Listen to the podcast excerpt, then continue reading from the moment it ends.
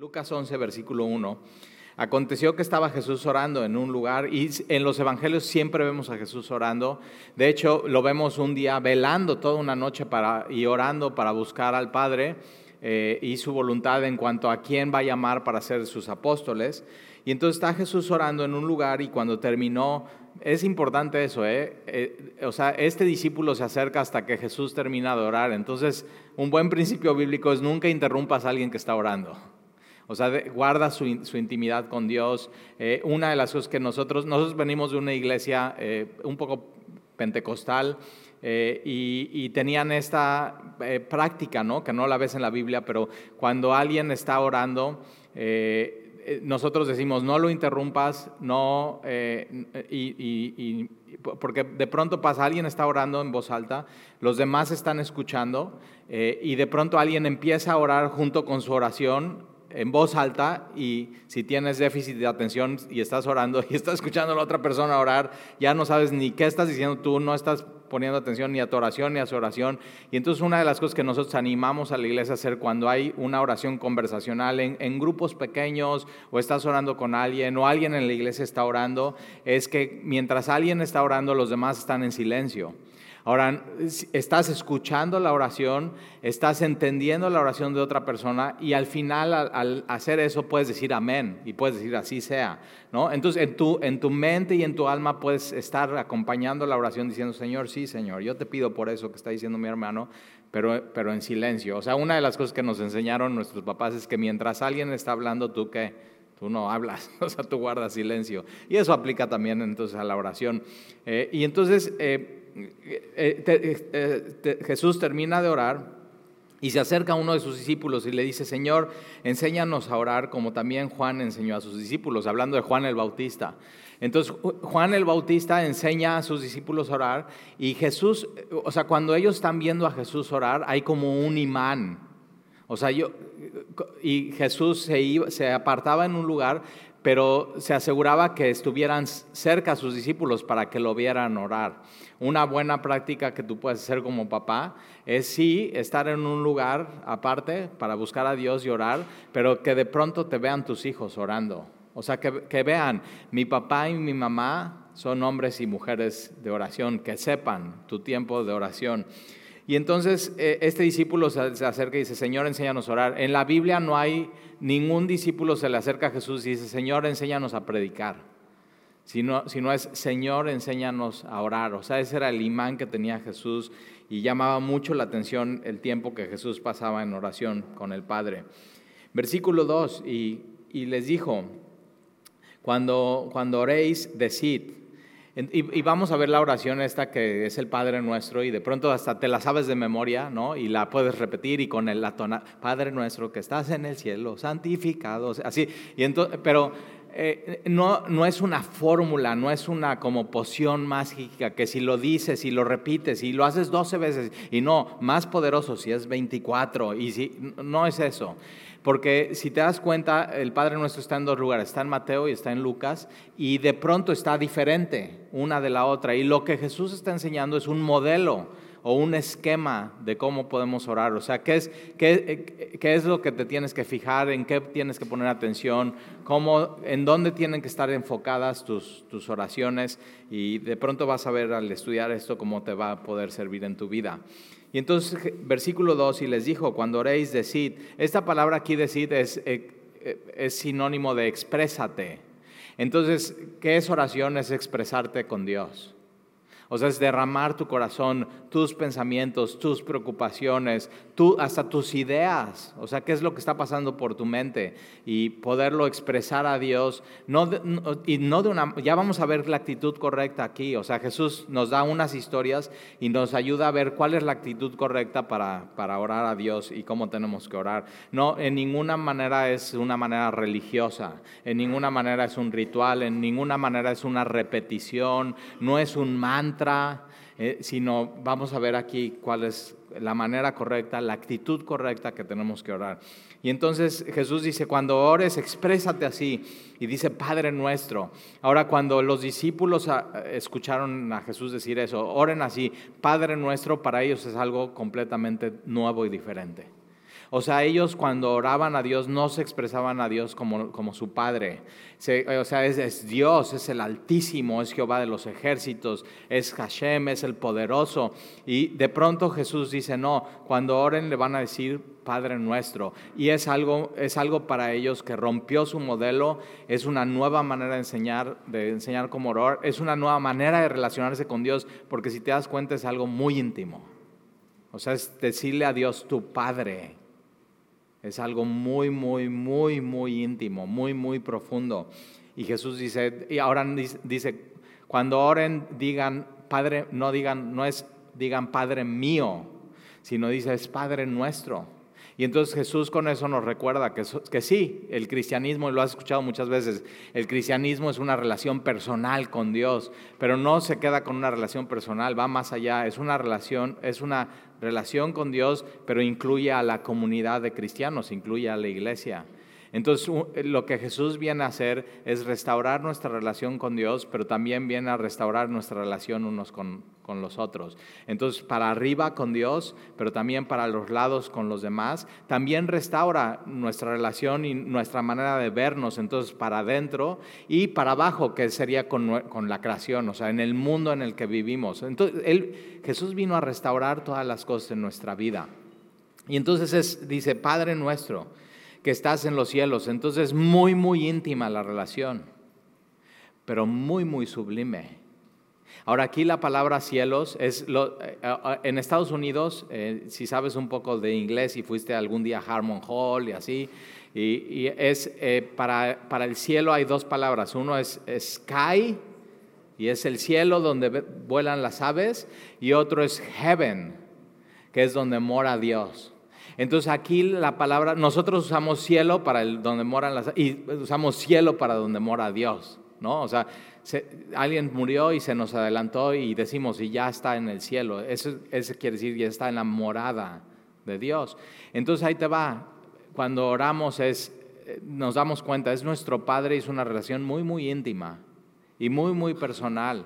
Y es un Padre que es cuidadoso y que es bueno y que siempre tiene cuidado de nosotros, que nunca nos abandona, que siempre nos da todo lo que necesitamos, que siempre va a ser justo con nosotros. Es nuestro Padre, es nuestro Padre que está en los cielos, es nuestro Padre celestial. Es muy, muy íntimo, pero, otro, pero por otro lado dice que está en los cielos. Entonces es, muy sublime.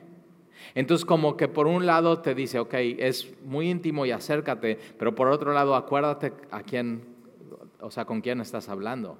Entonces eso es reverencia, es temor de Dios, es darnos cuenta y eso nos lleva a qué? Adorarlo en, en, nuestras oraciones y en nuestra intimidad con Él.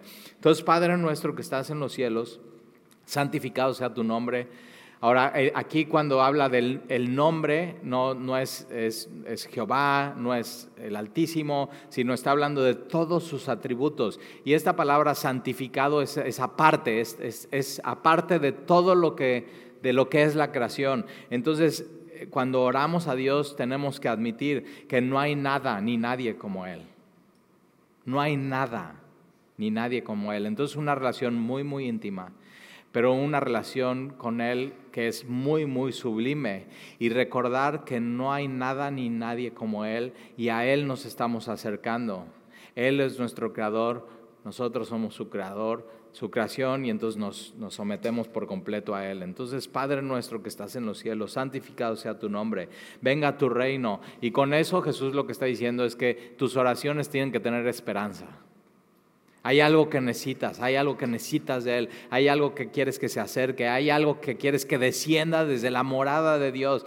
Y entonces el anhelo de nuestras oraciones es esperanzador. Es, Señor, ven, venga tu reino, a mi vida, a mi familia, a este mundo caído. Te necesitamos, necesitamos que tú te acerques con nosotros. Entonces venga tu reino, hágase tu voluntad.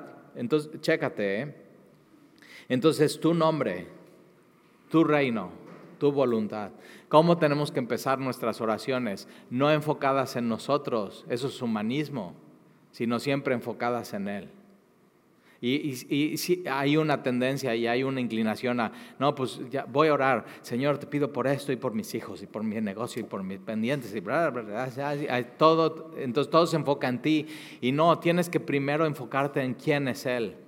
Pues, en el Dios grande, en el Dios sublime, en el Dios que es tu Padre y que Él tiene cuidado de ti, que nunca te va a abandonar, que todos sus atributos son santos y son puros y son buenos. Y entonces esa es, o sea, esa es la mentalidad correcta cuando tienes que empezar a orar a Dios. Entonces, tu nombre, tu reino, hágase tu voluntad como en los cielos. En Jesús enseña algo cuando está enseñando de la oración.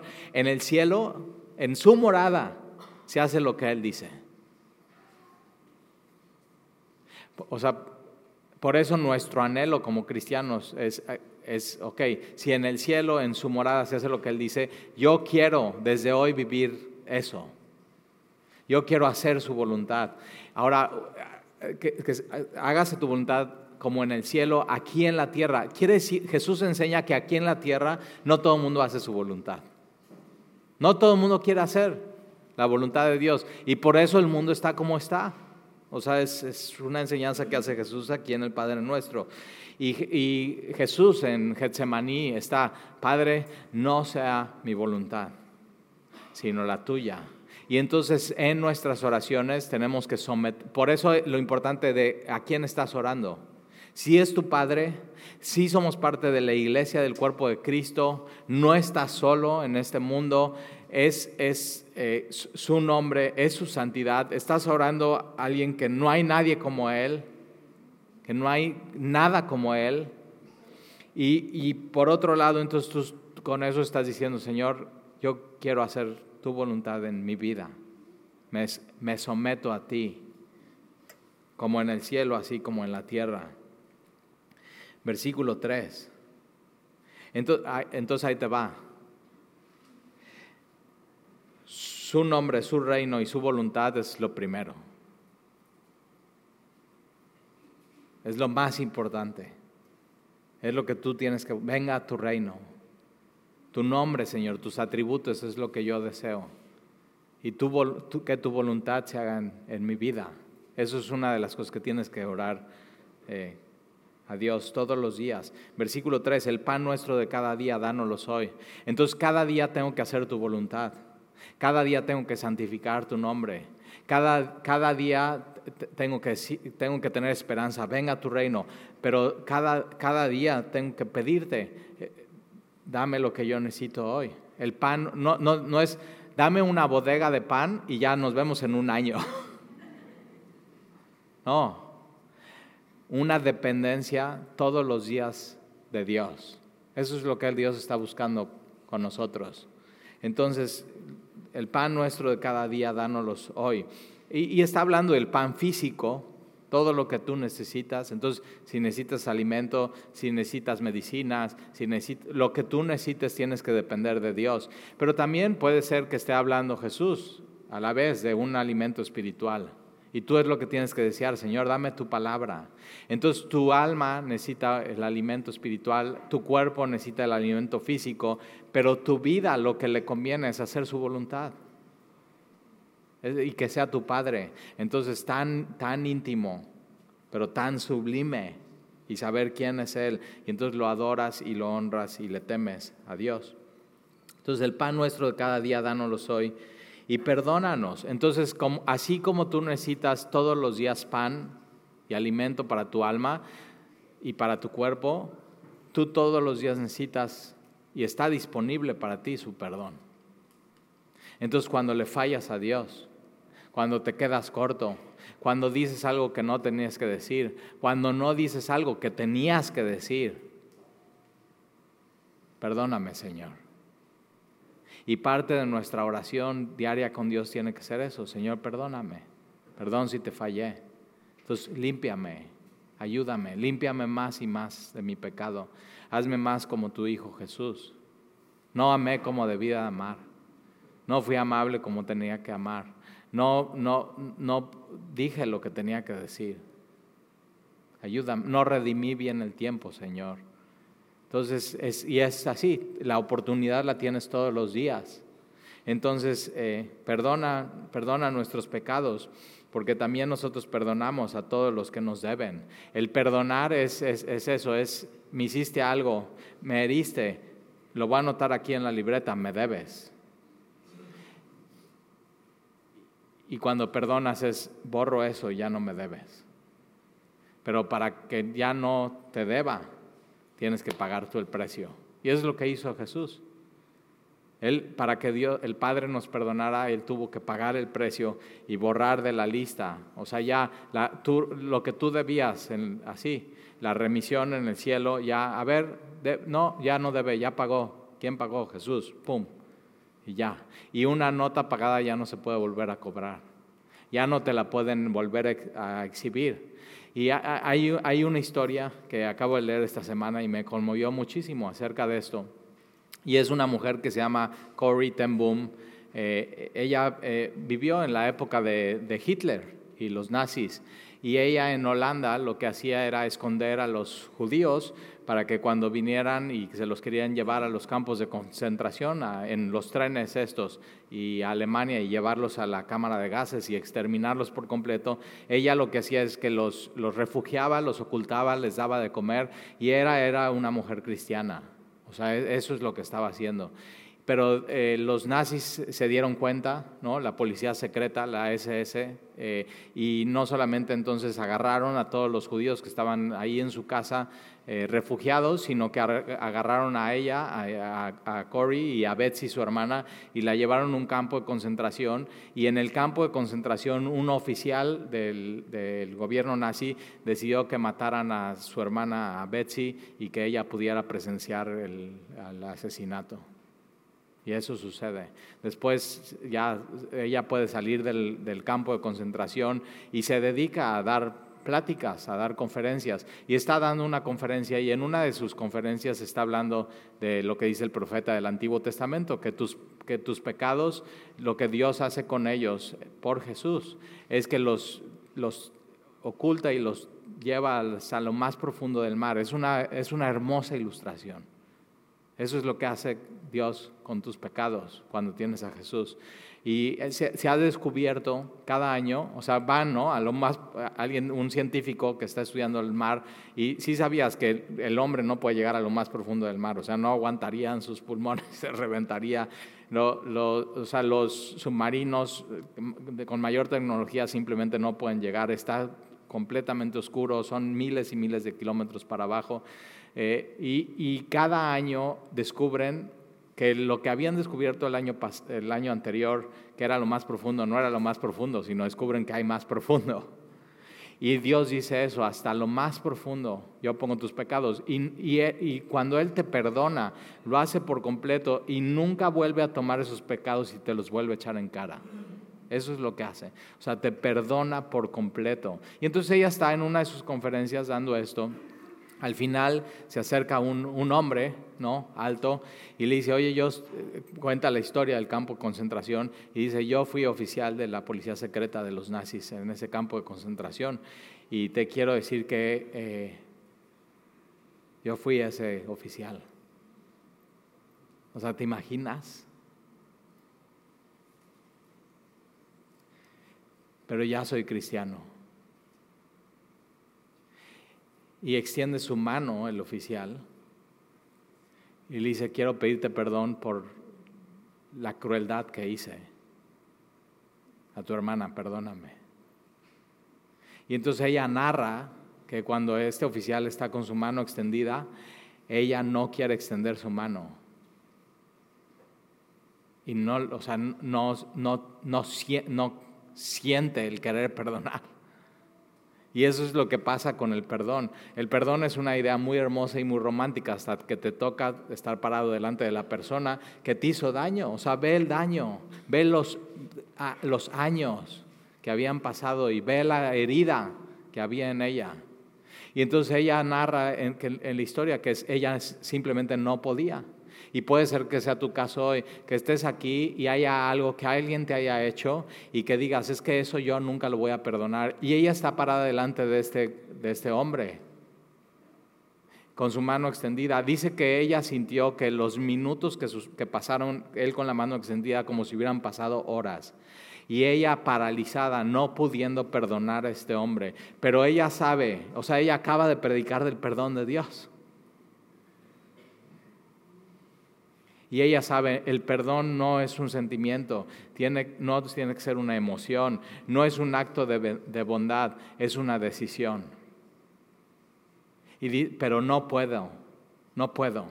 Y entonces ella dice que en medio de eso, el hombre con la mano extendida le dice, Jesús, ayúdame.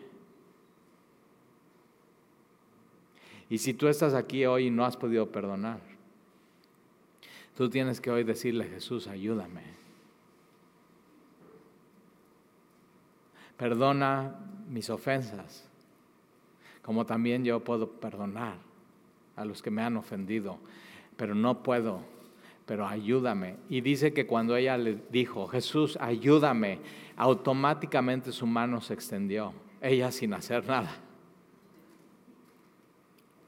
Y, empezó a llorar y le dijo, te perdono. Y cuando dijo esa palabra, te perdono, el amor de Dios fue derramado en su corazón. Y dice que nunca en su vida había experimentado el amor de Dios como ese momento y ese día. Y puede ser que sea tu caso hoy. Una de las frases que ella dice es que cuando alguien logra perdonar a un enemigo, o sea, es real. Lo que él hizo es real. La muerte de su hermana fue real. La crueldad de los campos de concentración fue real. La cámara de gases fue real. Pero tienes que saber eso, que, que la cruz en la que murió Jesús también fue real. Tan real que si hubieras estado ahí, pones tu mano en la madera y te hubieras astillado tan real como hubieras podido oler el, olor de la sangre de Jesús siendo derramada hasta su última gota. Tan real. Y entonces ella, una frase que dice es que los que logran perdonar a un enemigo, logran regresar a sus vidas y restituir sin importar sus heridas. O sea, logran rehacer otra vez su vida. Y, por eso cuando Jesús, Jesús no solamente nos, nos, enseña a orar, nos enseña cómo debemos de ser, cómo debemos de vivir.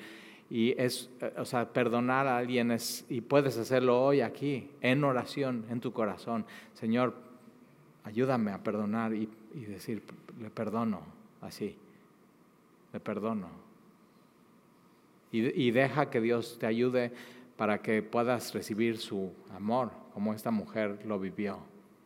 Y, así, su herida era real, pero el perdón de Dios también y su ayuda también. Entonces, perdonan, perdona nuestros pecados porque también nosotros perdonamos a todos los que nos deben. Y no nos metas en tentación, más líbranos del mal. Esta palabra aquí, líbranos del mal, es rescátanos. Todos los días tienes que, Señor, o sea, líbrame del mal, en este mundo caído, donde no, sí sabes por qué está mal el mundo, porque no se hace la voluntad de Dios. Porque hay gente que ha decidido, no voy a hacer la voluntad de Dios. En vez de amar, voy a asesinar. En vez de amar, voy a robar. En vez de ser generoso, voy a hacer fraude. Pero entonces, ¿qué tenemos que pedir? Tenemos que confiar en Dios todos los días y no tienes que vivir en temor. Señor, líbrame del mal. No me metas en tentación. Líbrame del mal. Versículo 5. Y les dijo también. Entonces ya nos, ya nos dijo como, o sea, este, este modelo de orar empezando tu nombre, eh, tu reino, tu voluntad, cómo la oración tiene que ver también con nuestras relaciones interpersonales. Y entonces les, va a contar una historia que tiene que ver con, cómo tenemos que orar. O sea, Jesús está siguiendo el mismo tema, versículo 5. Y les dijo también, ¿quién de vosotros que tenga un amigo, ahora piensa en, piensa tu mejor amigo? Dice Stalí, pero es que estoy peleado con él y no lo perdono.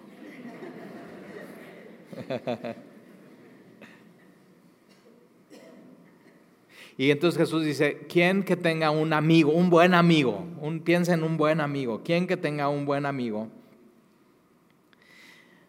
Va él a medianoche y le dice, amigo, préstame tres panes. A tu amigo llega a medianoche, a medianoche. préstame tres panes, porque un amigo mío ha venido a, mí de viaje y no tengo que ponerle delante. Y aquel respondiendo desde adentro le dice, no me molestes, la eso es medianoche, no inventes, la puerta está cerrada, mis niños están conmigo en la cama, ¿no puedo levantarte y dártelos mañana? Y si, si tienes hijos chiquitos, y ahorita están en Club Semilla, o tuviste hijos chiquitos o nietos y te los dejan, sabes el logro que es dormirlos. O sea, yo me acuerdo cuando mis hijos estaban chiquitos era todo un ritual. Y no, pues, y te dicen, ¿no? Y sigues todas las recomendaciones. Lo mejor es un regaderazo de agua caliente para que se tranquilice. ni así, o sea, ya, o sea, yo conozco papás que en extremo dicen, ya, cuando no puedes dormirlos, dales tempra. Y ya, o sea, no lo, no lo hagas. Dramamine, ¿eh? creo que también sirve. Pero es eso, ¿sabes? y si tienes tres hijos es mucho más complicado porque cuando uno ya está durmiendo, el otro está brincando en la cama. Pero imagínate eso, ya los lograste dormir. Y tú como mamás y papás sabes, ya necesito dormir, necesito recuperar fuerzas porque mañana inicia otra vez este día. Y, entonces, y, pero tienes un amigo. Y dices, Talí, ¿y qué tiene que ver esto con la oración? Espérate, es Jesús. Él está haciendo un punto. Él es el mejor maestro. Y, ya está todo tranquilo, ya apagaste las luces, todo está bien en tu casa y tienes un amigo. Y tu amigo llega a medianoche y... O peor, timbre.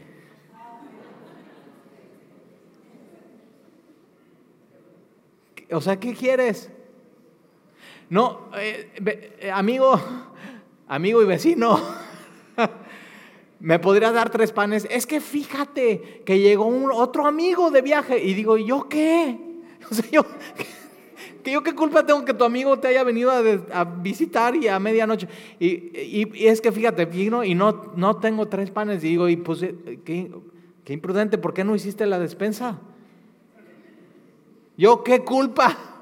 Yo ya estoy acostado, mis hijos están acostados. Y, y mira, ¿eh? ya. Y le dice, le dice, ¿qué no puedes ser mañana?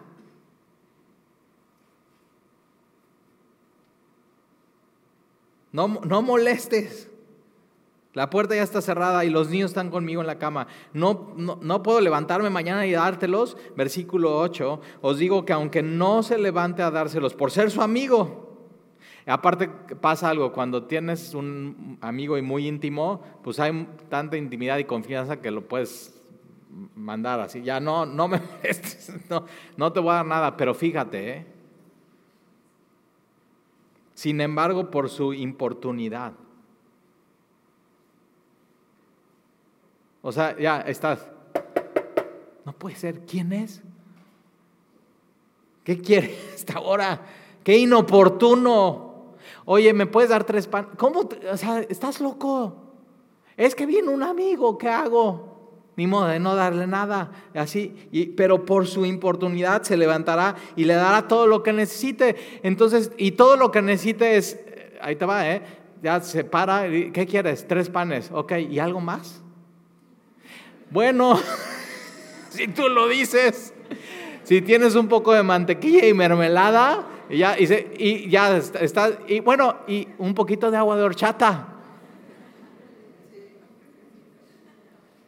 Y está, ¿qué tiene que ver esto con la oración? Versículo 9, y yo, yo os digo, pedid y se os dará. Entonces a veces tenemos que ser así, imprudentes con Dios. Entonces yo estoy ahí eh, viendo toda la logística de las despensas y entonces digo, ¿no? Y hablo a mi contador y digo, a ver, ¿puedes checar cuánto dinero hay en la cuenta? Y, estoy con el... Nadie quiere mandar despensas a Acapulco, ¿eh? Tú si tuvieras una barrotera, ¿mandabas a tus camiones con tus choferes? No hay seguro que cubra eso. Y entonces, eh, así, todo haciendo la gestión y digo, y estoy hablando y digo, no, pues quiero mandar por lo menos y para que sea mayor, menor el riesgo, una camioneta de tres y media toneladas a Acapulco. Tres y media. Es mejor eso que nada. Y entonces me mandan la disponibilidad del inventario para que se cargue esa noche y al día siguiente entreguen y estoy, ok, ¿y, cuánto? O sea, esto y esto y así, ok, y vamos a mandar jabón y cepillo de dientes y, desodorante y, y toallas sanitarias para las mujeres. O sea, imagínate, no tiene nada. Papel de baño. Y entonces de pronto de esta colonia de renacimiento, nos avisan y nos dicen, oigan, este, muchas gracias por la ayuda que van a mandar, pero no podrán mandar algo que no, o sea, ya los niños llevan comiendo todos estos días atún y galletas. ¿Te imaginas darle todos los días a tus hijos desayuno, comida, cena, atún y galletas, atún? Y dicen, ¿no podrían mandar unos Gerbers? Y estoy así haciendo la lista y viendo cuánto dinero y todo, y entonces eh, hablo con la, con la... Digo, ¿no podrán mandar unos Gerbers? Sí, vamos a ver cuántos tenemos. Y, y de paso, podrán mandar unas galletas, pero no saladitas, están hartos. Pueden ser unas galletas María.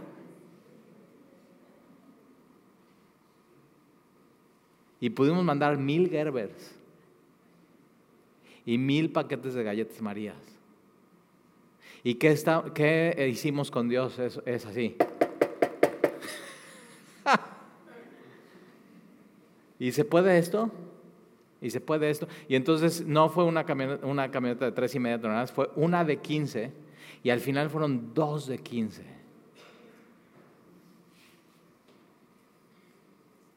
Y Jesús está diciendo, pide, busca, Llama, llama es eso. Ve al trono de la gracia. Toca puertas.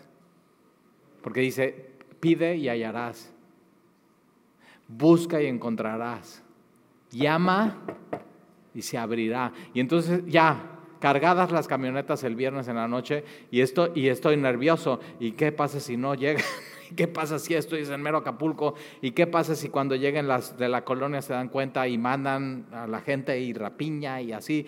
Y estoy, y, estoy hablando con el pastor de allá, oye, ya están listos, o sea, si tienen gente para descargar rápido y así. Y digo, ¿qué estoy haciendo? Tengo que ir con Dios. Pide, busca, llama. Y entonces mandé un mensaje a algunos de semilla, igual te llegó por ahí el mensaje, y digo, oren, oren, y unos así, despertándose a las cuatro y media de la mañana a orar. Y entonces cuando te despiertes a las cuatro y media, cinco y tengas insomnio, busca, pide. No te pongas a ver tu Facebook.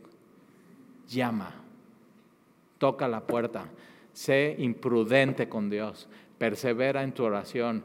Y, así, no nada más pidas así, lo, ay, esto, esto estaría muy bien. Pide cosas grandes.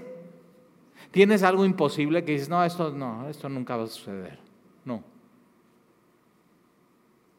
Y la serie de Lucas es para Dios no hay nada imposible. Entonces eso que tú crees que es imposible, sé imprudente y pídeselo a Dios es tu Padre. Es Dios. Él mora en lo, en lo, alto y en lo sublime, pero también al mismo tiempo con el quebrantado y humilde de espíritu. Entonces, sé, sé imprudente, eso es lo que está diciendo Jesús. Versículo 9, y yo os digo, pide y se os dará, busca y hallaréis, llama y se os abrirá, porque todo aquel que pide recibe y al que busca halla y al que llama se le abrirá. Y entonces en el versículo 11 va a ser con qué actitud tenemos que pedir. Ahora, chécate esto, ¿eh? En ningún lado Jesús enseña a orar y Jesús supone, ok, tienes que declarar y decretar y...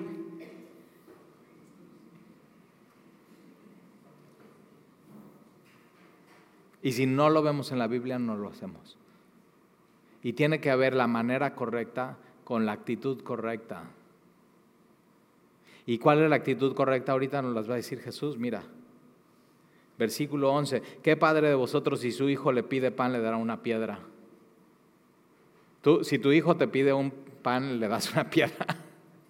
No, o sea, ¿quién, quién haría eso? Un, un psicópata, un, un, hombre cruel.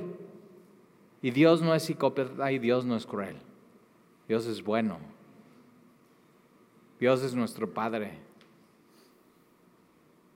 Entonces, ¿qué padre vosotros si su hijo le pide una, un, un, pan, le da una piedra, o si, si, le pide un pescado, en lugar de pescado le da una serpiente, o si le pide un huevo, le dará un escorpión? Pues si, nos, si vosotros siendo malos, fíjate lo que está diciendo Jesús. Todos los papás de, hijos son malos. ¿Y si, ¿Sí o no? O sea, hacemos nuestro mayor esfuerzo, pero al final eso somos, somos hombres y mujeres pecadores y caídos y necesitamos un Salvador. Entonces, si nosotros siendo malos le damos buenas dádivas a nuestros hijos y cuando nos piden un pan, les damos un pan y no les damos una piedra y cuando nos piden un pescado, les damos un pescado y no le damos una serpiente y cuando nos piden un huevo, les damos un huevo y no un escorpión. ¿Por qué piensas que Dios va a ser diferente? Entonces, ¿cuál es la actitud correcta cuando nos acercamos a Dios en oración? Es como niños. Y Él es nuestro Padre. Padre, ¿me puedes dar esto? Y, cómo, y, y, no sé, igual tienes un hijo así que es bien inoportuno. Así, y está, quiero papá, quiero papá, quiero papá, quiero papá. ¿Qué terminas haciendo? Papá. y a veces Dios ya lo tiene en su mano. Y nada más está esperando que nos acerquemos a pedir, a buscar y a tocar para hacer esto. Aquí está. Ven. Entonces, ¿qué necesitas pedir hoy a Dios? Pide. Busca. Toca. Como un niño chiquito. Padre nuestro, que estás en los cielos, tan una relación tan íntima pero tan sublime. Santificado sea tu nombre. No hay nadie como tú, no hay nadie como tú. No hay nada como tú. Venga tu reino, esperanza pero tu voluntad. Entonces, tu nombre, tu voluntad, tu reino. Perdóname. Pero yo, Señor, tengo que entonces perdonar. No me dejes caer en tentación. Líbrame del mal. Así. Y, pide. Persevera en oración. Entonces, ¿qué te parece si oramos?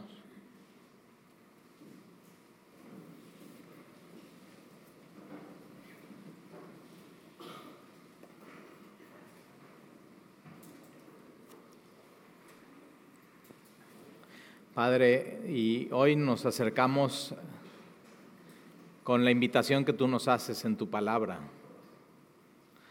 a pedirte, a buscar tu rostro y buscar tu voluntad y buscar tu santidad y buscar tu nombre. Y a tocar, Señor, tu trono, a tocar tu puerta. Y queremos ser inoportunos, como Jesús nos está enseñando no solamente queremos pedir lo que creemos que necesitamos, sino queremos pedir más allá de eso. Queremos pedir algo imposible, porque para ti no hay nada imposible, Señor. Y para algunos de los que están aquí hoy, lo imposible ha sido perdonar. Ayúdales, Jesús.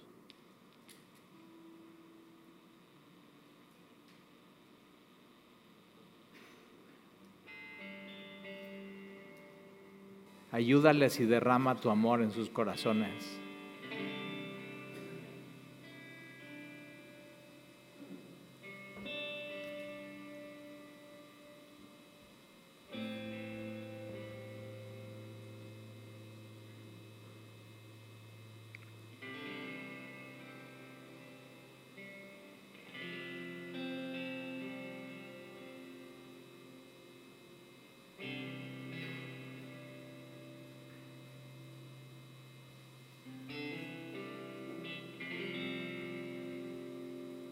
Y si tú hoy tienes algo que pedirle a Dios, Él te está invitando, pídele, pídele ahorita.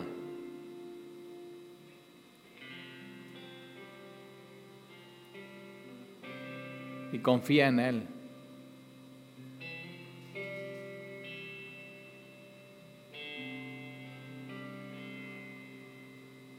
No tengas miedo de pedir. Sé inoportuno. Persevera. Y aún eso, que ni siquiera lo pedirías, pídelo. Porque no hay nada imposible para Dios. ¿Hay alguien en tu vida que necesita ser salvo? Pídele a Dios, sálvalo.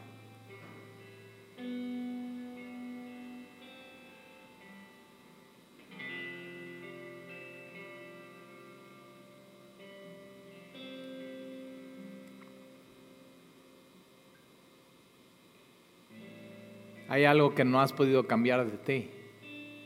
Pídele, cámbiame, Señor.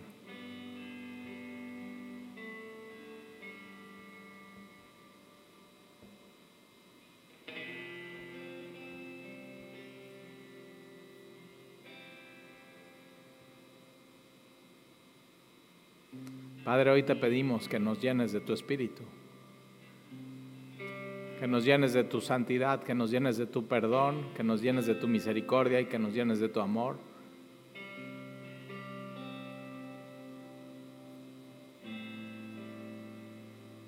Porque tu palabra dice que si nosotros pedimos, tú Padre nos darás el Espíritu Santo. Y aquí estamos, pidiéndote lo que tú nos pides que pidamos que sea tu voluntad en nuestras vidas. Y si Señor, hay alguien aquí que no está haciendo tu voluntad,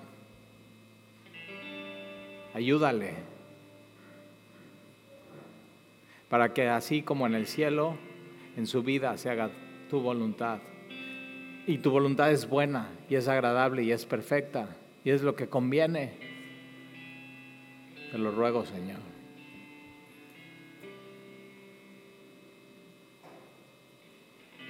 Tu nombre, tu reino, tu voluntad en mi vida, Señor.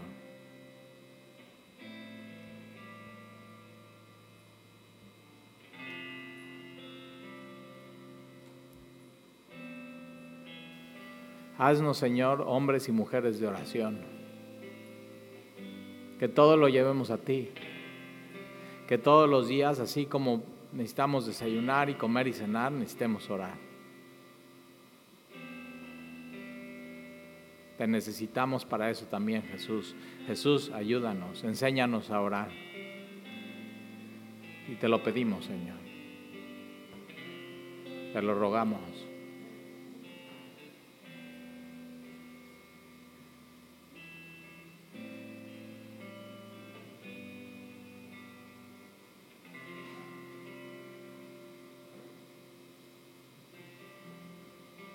Todo esto en el nombre de Jesús.